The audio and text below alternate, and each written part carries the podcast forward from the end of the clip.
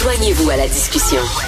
Appelez ou textez le 187 Cube Radio 1877 827 2346. Alors, Jean-Michel Clermont-Goulet, journaliste au journal 24 heures, il est depuis ce matin au métro Longueuil afin de constater euh, est-ce que comment se porte le transit. Il est avec nous. Salut Jean-Michel. Bonjour Richard, ça va bien? Oui, très bien. Alors, euh, ben finalement, euh, c'est un peu comme le bug de l'an 2000. Hein. On, pensait que ça, ça allait être épouvantable et finalement, jusqu'à maintenant, ça se passe bien. Oui, exactement. On, s'attendait au pire. On s'attendait au pire. On en parle depuis, depuis plusieurs jours, là, mais finalement, plus de peur que de mal. Euh, à mon arrivée, j'ai constaté que les stationnements incitatifs étaient quand même relativement vite. On parle de 7h30, 7h45. Ah oui? Euh, oui, oui, quand même. Autour du autour de du métro Longueuil, du terminus de Longueuil, là. Donc, euh, c'est ça. Il était relativement vite, mais ça, ça se remplit lentement, mais sûrement.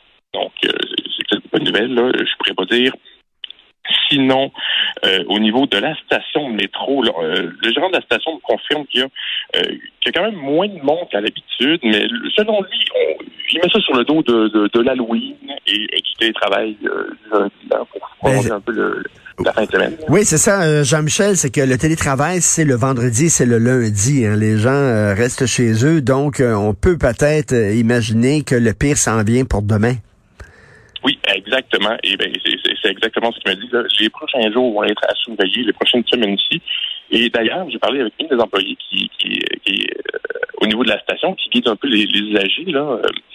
Euh, et elle m'a confirmé qu'elle avait parlé à beaucoup de nouveaux usagers qui prennent le métro pour la première fois depuis le début de la pandémie. Ah. Mais elle n'était pas, en, pas en mesure de me dire si c'était euh, en raison des travaux au, niveau du pont tunnel ou si c'était autre chose. Mais elle a, elle a pu parler à plusieurs personnes qui étaient là pour la première fois depuis euh, un petit moment.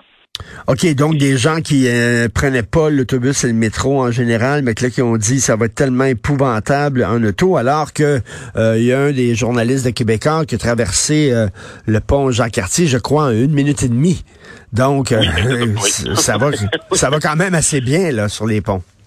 Oui, ça va, bah oui, parce qu'en en plus, au terminus Longueuil, on a une très belle vue sur la fluidité de la circulation le pont Jean-Cartier. Et je confirme, ce des. Euh, la circulation est très belle sur le pont Jean-Cartier OK. Peut-être que les gens se sont, se sont levés un peu plus tôt pour aller travailler.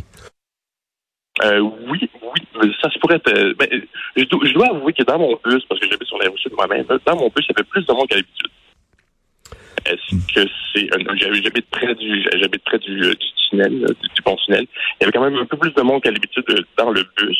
Est-ce que c'est en raison des, travaux? Je pourrais pas le dire, mais euh, il y avait, euh, je confirme qu'il y avait plus de monde dans les transports en commun.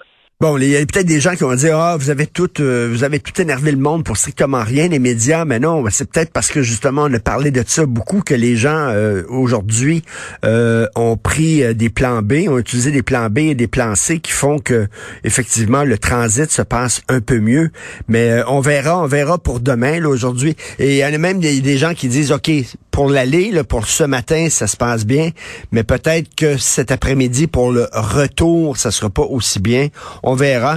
Merci beaucoup, Jean-Michel Clermont-Goulet. Merci, journaliste au journal 24 heures. Merci. Salut.